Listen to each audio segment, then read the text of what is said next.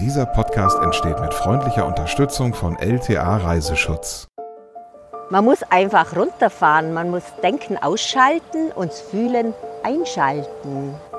Richtig runterkommen beim Waldbaden, die höchsten Gipfel besteigen beim Wandern in den Alpen und den herrlichen Fahrtwind spüren bei einer ausgedehnten Radtour. Das alles geht hier im Allgäu. Wir erkunden in dieser Episode die Region Fronten. Also das können wir schon mal versprechen. Diese Reise ist ein Genuss für alle Outdoor- und Wanderfans, die auch gerne mal die deftige Alpenküche genießen wollen. Tom, wir beide gemeinsam auf Tour. Wie schön. Und wir sind sogar in diesem Moment, wo wir aufzeichnen, auf einer Hütte mit herrlichster Aussicht in die Alpen. Bis hin zum Schloss Neuschwanstein. Das ist eigentlich unfassbar. Und dahinter thronen die Berggipfel, werden jetzt noch so von der restlichen Sonne angestrahlt. Darunter dieses satte Grün der Bäume. Das finde ich so herrlich mit Blick da hinten auf den See. Also das Einzige, was noch stärker leuchtet, ist der Sonnenbrand, den du dir auf der Nase geholt hast. Nein, das wird morgen braun. Aha. Vorher alles, was ihr wissen müsst zu dieser wunderschönen Region im Nice to Know. Die Region Fronten liegt im Südwesten von Bayern, genauer gesagt in Ostallgäu.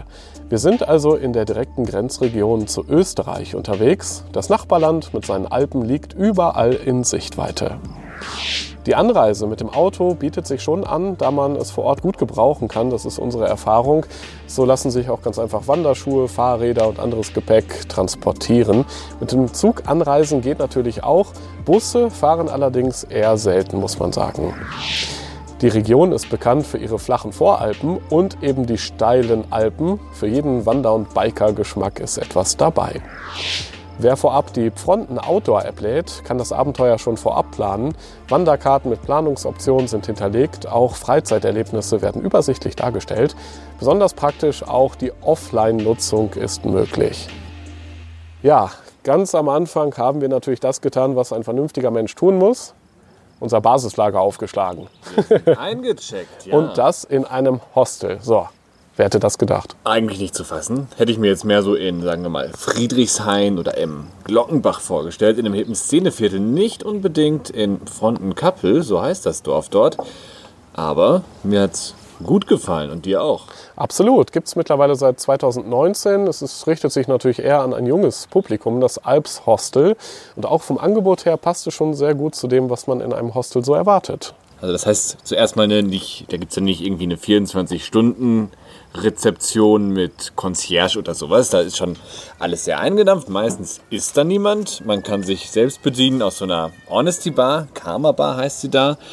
Und ähm, dazu gibt es viele lustige kleine Ideen. Zum Beispiel gibt es Weggläser für die Getränke. Die Karte ist klein gehalten. Es gibt auch viele vegetarische Gerichte teilweise biozertifiziert. Und ganz besonders gut hat mir die Idee mit dem Frühstück gefallen. Stimmt, ja. Ja, das ist nämlich nicht so ein olles Buffet, wo dann schon so der Käseaufschnitt trocknet, sondern jeder Gast bekommt seine eigene Frühstücksbox.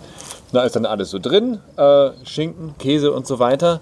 Und das kann man dann dort essen, muss es aber nicht. Man kann sich das auch wunderbar auf seine Wanderung mitnehmen. Und was eben auch auf der Karte steht, da sind wir dann eben im, im äh, Gastrobereich dort, in diesem Biergarten zum Beispiel, Falafel. Muss man sich mal vorstellen. Hier in der Alpenregion ist es natürlich was ganz Besonderes. Und wir haben uns direkt auch mal den Inhaber Daniel Kienast geschnappt, ihn ein bisschen ausgefragt, wie wir das gerne mal machen. Und vor allem, das war ganz am Anfang der Tour. Da haben wir dann auch mal über sein Hostel gesprochen, seine Allgäu-Liebe und aber auch eben über das, was man hier so Schönes erleben kann es geht uns ein bisschen darum, äh, ja, mal was, was Neues zu machen und auch ein bisschen die Einfachheit der Unterkunft äh, zu, zu transportieren. Wir haben auf Schnickschnack komplett verzichtet, haben haben keinen Fernseher in den Zimmern, ähm, knarzende Holzböden, mit denen wir sogar werben. Ähm, es ist ein über 200 Jahre altes Haus und von der Leistung her, ja, bei einem Hostel ist man vielleicht fast schon positiv überrascht, weil wir Dusche, WC in jedem Zimmer haben. Ähm, Doppelzimmer, Dreier-, Viererzimmer, aber jetzt nicht so das klassische Matratzenlager, was man vielleicht oft auch missverständlich äh, äh, erwartet. Viele denken bei Hostel sofort an Jugendherberge und Etagendusche. Und das äh, ist aber ja auch in den Städten gar nicht mehr so. Kannst du noch ein bisschen was zur Geschichte dieses Hauses sagen? Es ist ja auch nicht ganz taufrisch. ähm, ja, das Haus ist äh, über 200 Jahre alt, ähm, hatte wurde dann ganz lange halt als klassisches Wirtshaus betrieben. Hier war ja früher die Durchgangsstraße in Frontenkappel, also Richtung Süden, Richtung Fernpass musste alles hier durch. Und dann war das natürlich immer schon so ein Zwischenübernachtungsspot äh, und, und halt klassisches bayerisches Wirtshaus. Wirtshaus ist auch ein gutes Stichwort. Wir wollen ja in dieser Episode auch ein bisschen was futtern und wir wollen natürlich wissen, was ist denn, was macht denn die Küche im Allgäu so speziell? Ja, ich glaube, es ist so ein bisschen der, der, der Mix. Äh, viele würden jetzt so das komplett Bayerische erwarten, aber es ist schon auch ähm, ja, ein, ein schwäbischer Einschlag irgendwo mit dabei. Also wir sind ja so ein bisschen mittendrin. Also es ist schon eine äh, besondere Küche, die Allgäuer Küche, aber, aber selbst hier, selbst im Allgäu ist es von Dorf zu Dorf anders. Also du wirst äh, in, in jedem äh, Dorf äh, oder, oder bei jeder, bei jedem, jede Mutti hat dann ein anderes äh, Kässpatzenrezept. Ja, Kässpatzen, ist das sowas wie das Nationalgericht im Allgäu? Ich, ich denke schon, ja. Wobei es auch viele andere tolle Sachen gibt. Ähm, Zum Beispiel? Es gibt Krautkrapfen, ähm, es gibt äh, einen, einen, leckeren Braten, also dann, dann schon wieder eher der bayerische Einschlag. Ähm, ja, da gibt es unzählige, unzählige Dinge. Du bist ja hier in dieser Region verwurzelt und du weißt auch, was deine Gäste hier mögen. Verrat uns doch mal ein paar Lieblingsorte hier in der, im Frontner Umland. Also ähm, was, was ich äh, sehr gerne mag, ist einfach am Berg unterwegs sein. Ähm, man kann hier von Frontenkappel direkt starten Richtung Hündlis, Kopfhütte, Richtung Kappeler Alp. Ähm, da muss man dann gar nicht mehr groß ins Auto steigen und irgendwie noch, noch, noch woanders hin zu seinem Ausgangspunkt. Ähm, es gibt viele schöne Seen. Ähm, ich mag es gerne am Attlesee. Das kann man auch von hier zu Fuß erreichen. Ein gutes Stündchen ungefähr. Hat ein schönes Bergpanorama und ähm, ja, und man kann sich gut abkühlen. Ja, und dann stand für uns natürlich das an, worauf wir uns fast am meisten gefreut haben. Das Aktivsein an der frischen Alpenluft sein, das Bewegen, das Radfahren und auch. reden wir doch erstmal über die Wanderrouten, die es so gibt. Wir haben ja eben auch schon die Outdoor, die Fronten Outdoor App empfohlen. Da ist es wundervoll äh, zu sehen, auch zu planen. Und ähm, wer lange Wanderungen nicht scheut, aber auch nicht zu viele Höhenmeter auf einmal absolvieren will, dem empfehlen wir zum Beispiel die Eisenbergrunde. Natur pur nennt die sich. Ja, ungefähr elf Kilometer lang. Man absolviert dabei so 250 Höhenmeter. Das ist noch so im Rahmen.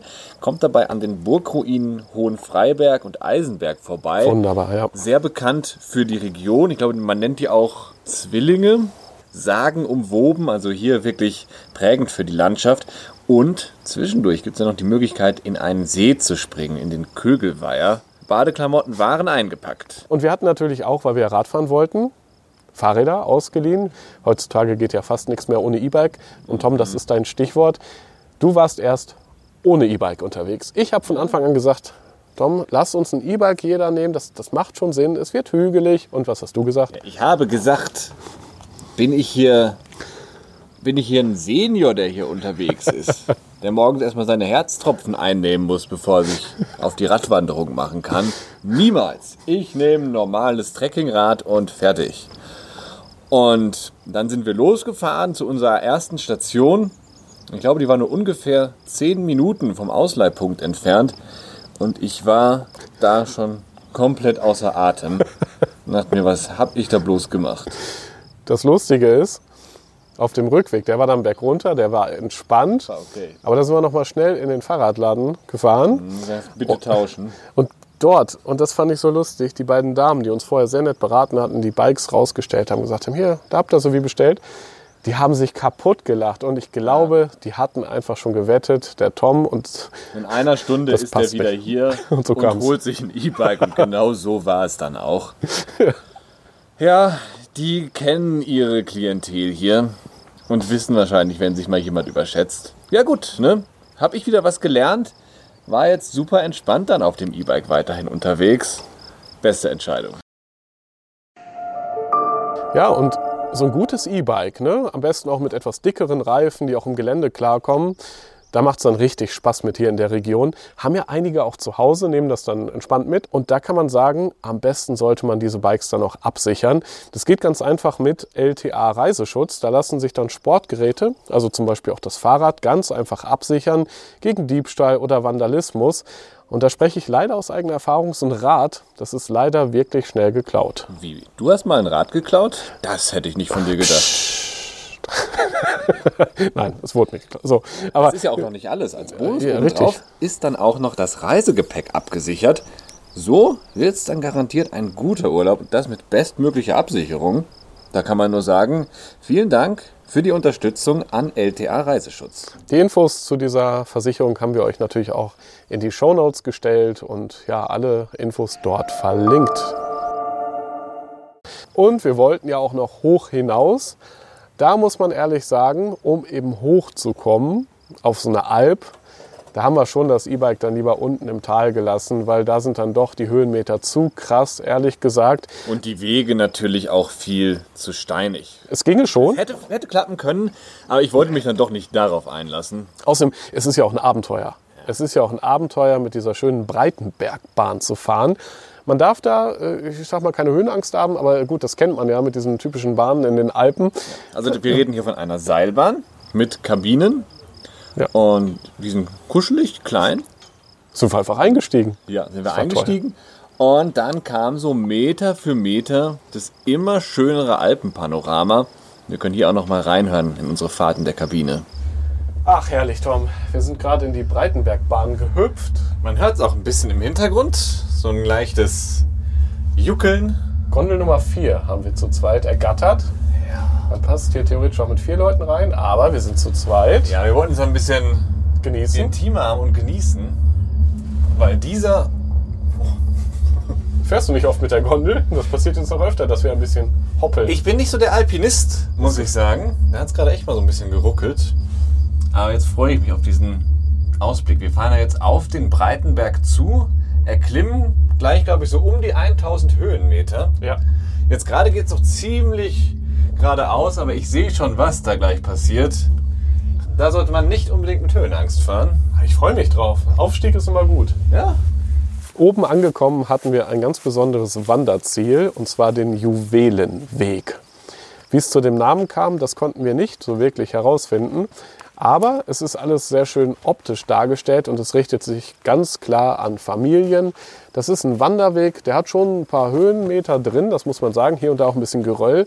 Aber wenn die Kleinen schon gut zu Fuß sind, dann ist es auf jeden Fall machbar. Und die Eltern haben nämlich auch Spaß, weil zwischendurch auf diesem Wanderweg, der so ungefähr 50 Minuten dauert, würde ich mal sagen, wir haben ein bisschen schneller geschafft, aber 50 Minuten so als Familie, zwischendurch gibt es mal viele kleine Spots, wo man sich Gedanken gemacht hat. Ja, da gibt es dann also eine Wippe, haben wir gesehen, so einen kleinen Balancierpfad und auch äh, Infokästen interaktiver Art mit kleinen Spielen, wo man da ein bisschen was über Flora und Fauna lernt.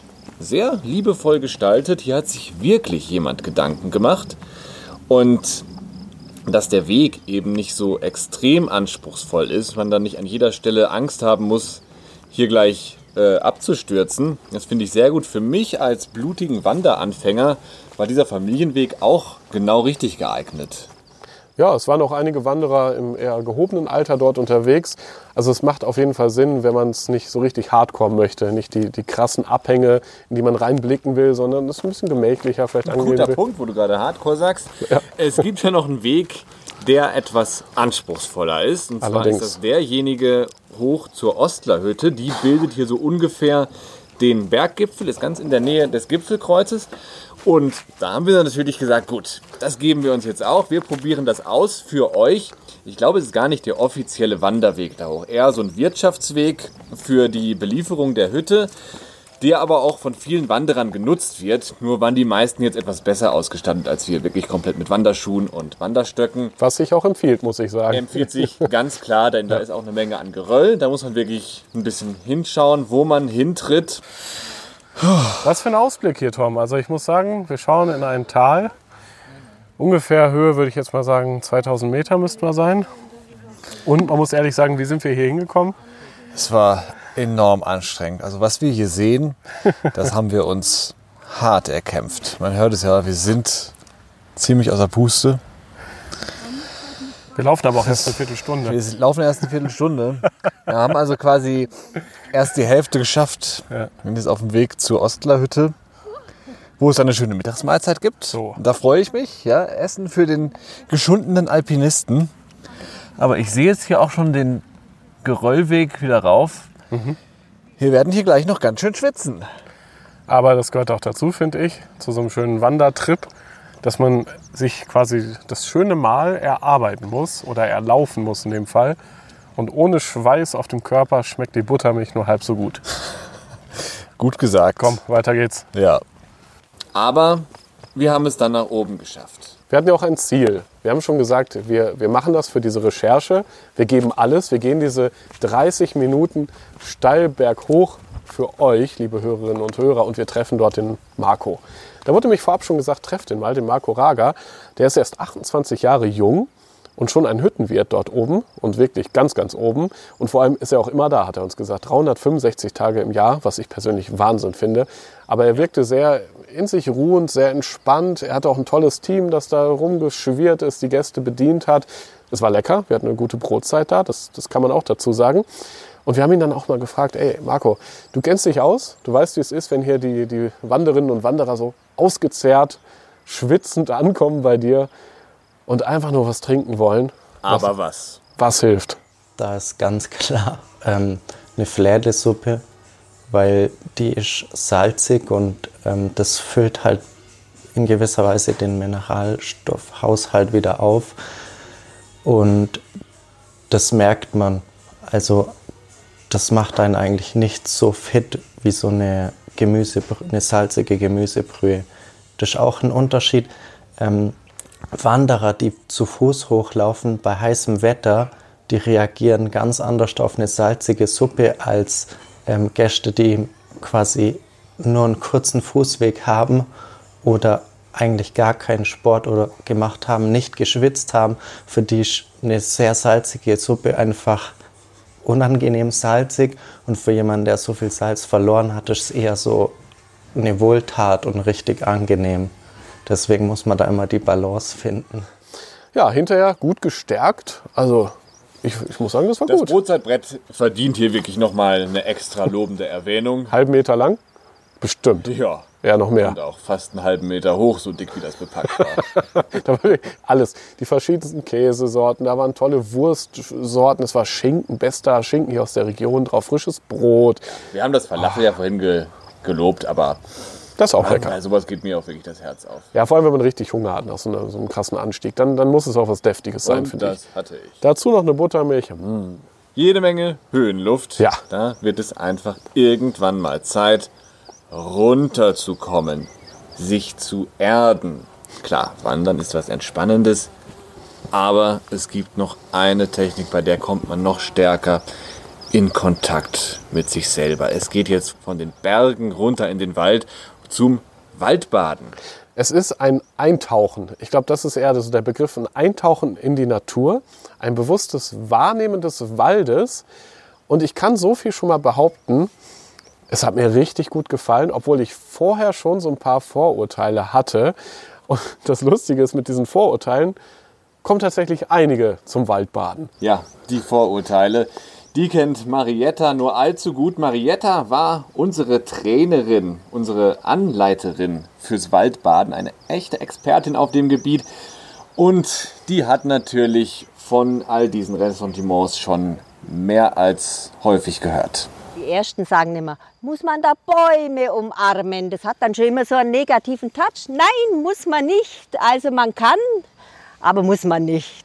Man muss sich einfach einlassen. Wenn man einfach sagt, ach so ein Schmarre und äh, brauche ich nicht, dann bringt es auch nichts. Man muss einfach runterfahren. Man muss Denken ausschalten und das Fühlen einschalten. Ja, wir sind hingefahren, um uns wirklich darauf einzulassen. Ich habe mir das vorgenommen und ich glaube, du auch. Ne? Obwohl, du kanntest ja Waldbaden schon. Ich kannte Waldbaden schon. Ihr könnt zurückgehen zu unserer Reisepodcast-Episode Bad Kissingen. Oh ja. Da habe ich nicht nur Heilwasser getrunken, sondern war tatsächlich auch zum Waldbaden im Wald. Hier lief das Ganze etwas anders ab, aber das Grundkonzept war natürlich dasselbe. Durch den Wald ein Stück weit zu sich selber finden. Ja, wir stehen hier oben Darum haben wir ein bisschen den Rundumblick. Es ist schon, schon langsam um die Mittagszeit. Wir haben hier ein Licht- und Schattenspiel, das findet man nur im Wald. Die satte Grünkraft, die verschiedenen Grüntöne, all das erdet uns brutal und das braucht der Mensch auch. Auch die Brauntöne. Wir hören die Vögel. Heute ist es leicht windig und die Baumwipfel, die bewegen sich. Die setzen auch die Terpene frei und das sind die Duftstoffe, die uns runterbringen. Ja, und so war es dann auch. Also wir sind so ein paar Meter durch den Wald gestreucht, wäre das falsche Wort. Einfach, ich glaube, sehr behutsam, tastend mit den Füßen gelaufen, über Moos, über knackende Äste, eben auch abseits des Wanderweges. Das fand ich ganz toll, weil das macht man ja sonst nicht. Wer geht schon mal einfach 10, 15 Meter abseits des Wanderweges in den Wald hinein? Aber genau das mal zu erleben, fand ich sehr, sehr spannend. Und die hatte die gute Marietta auch so ein paar Gadgets dabei, einfach um das Waldbaden noch intensiver zu, zu erleben. Zum Beispiel so, einen kleinen leeren Bilderrahmen aus Papier geschnitten, wie so ein Passepartout, was eben übrig geblieben ist. Das sollte man dann einfach werfen in so einen Busch hinein oder auf den Boden, wohin man wollte. Und dann genau das betrachten, was in diesem Viereck dann zu sehen war. Wie in so einem Gemälde, wie in so einem Kunstwerk. Allein das fand ich schon extremst kreativ. Oder sich einfach mal 15 Minuten, das ist viel Zeit für so gestresste Großstadtmenschen wie uns, 15 Minuten hinzusetzen auf so einen Baumstumpf. Oder einfach mal auf so eine schöne begrünte Wiese und einfach mal zu gucken, was da so passiert in der Umgebung.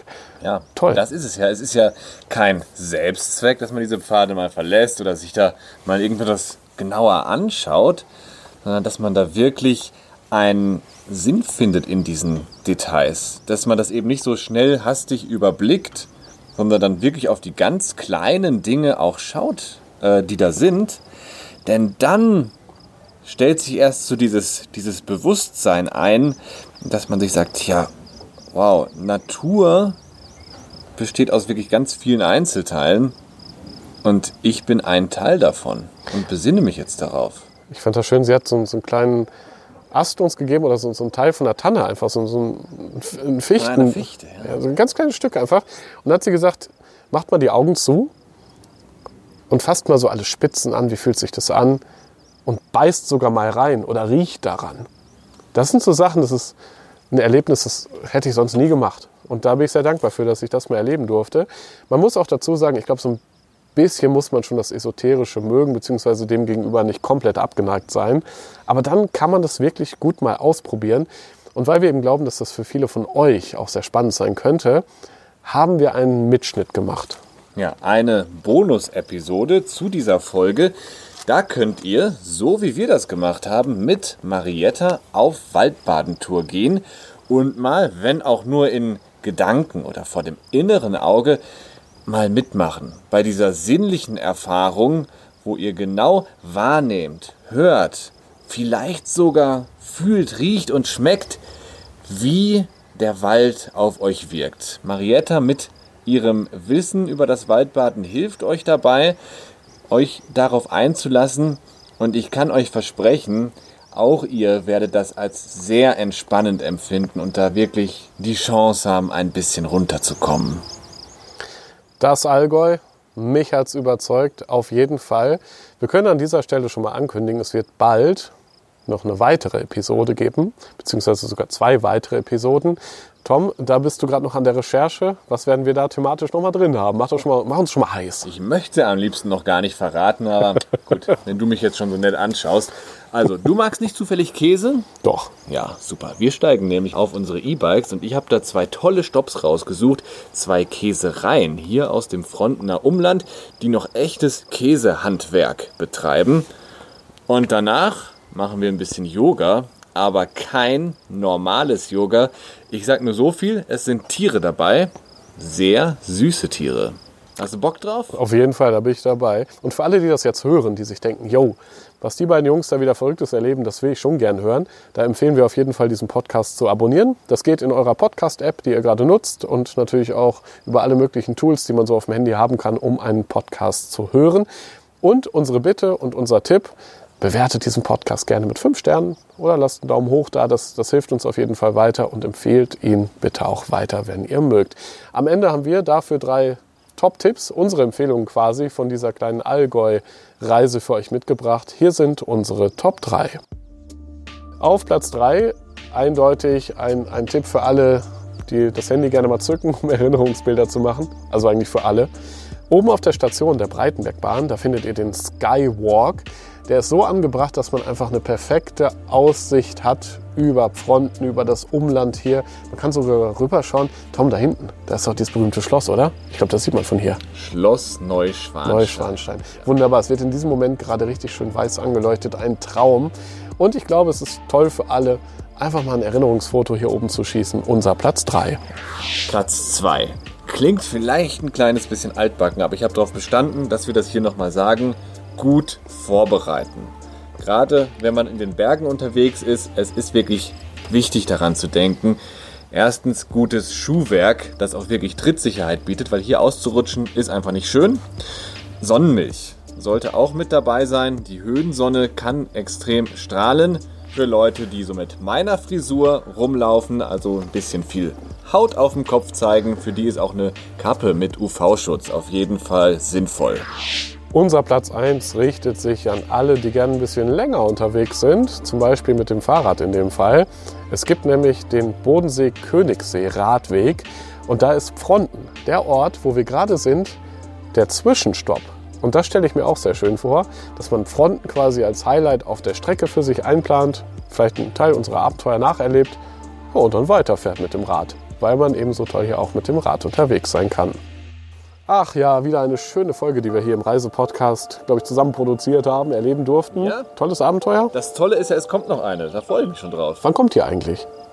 Oh, Bald? bald. Ganz bald. Ja, ich meine, wer jetzt noch nicht genug hat, der kann ja in die schon eben erwähnte Bonus-Episode reinhören. Die ist auch echt cool geworden. Unbedingt, ja. Also klickt gerne jetzt direkt weiter in eurer Podcast-App. Danke, Tom. Ja, ich danke dir.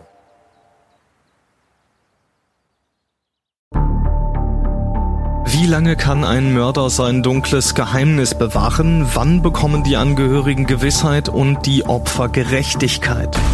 Jedes Jahr werden bei der Polizei rund 100.000 Menschen als vermisst gemeldet. Drei Prozent davon, also 3000 Menschen, bleiben länger als ein Jahr verschwunden. Einige werden nie wieder gesehen. Seit gut drei Jahren arbeitet die Polizei in NRW mit sogenannten Cold Case Units. Das sind Abteilungen, die wirklich nur damit beschäftigt sind, Mordfälle zu bearbeiten, die teilweise seit Jahrzehnten ungeklärt sind. Ich bin Mike Mattis, Radioredakteur und News Anchor und ich spreche mit Ermittlern über diese Fälle. In meinem Podcast Licht ins Dunkel, Cold Cases und ungeklärte Vermisstenfälle von hier beleuchten wir gemeinsam mit Profilern, Staatsanwälten und Mordermittlern Cold Cases und ungeklärte Vermisstenfälle aus ganz Deutschland. Immer in der Hoffnung, dass Angehörige endlich Gewissheit und die Opfer Gerechtigkeit bekommen. Licht ins Dunkel. Cold Cases und ungeklärte Vermisstenfälle von hier. Eine Produktion von Mike Mattis und der Podcastfabrik.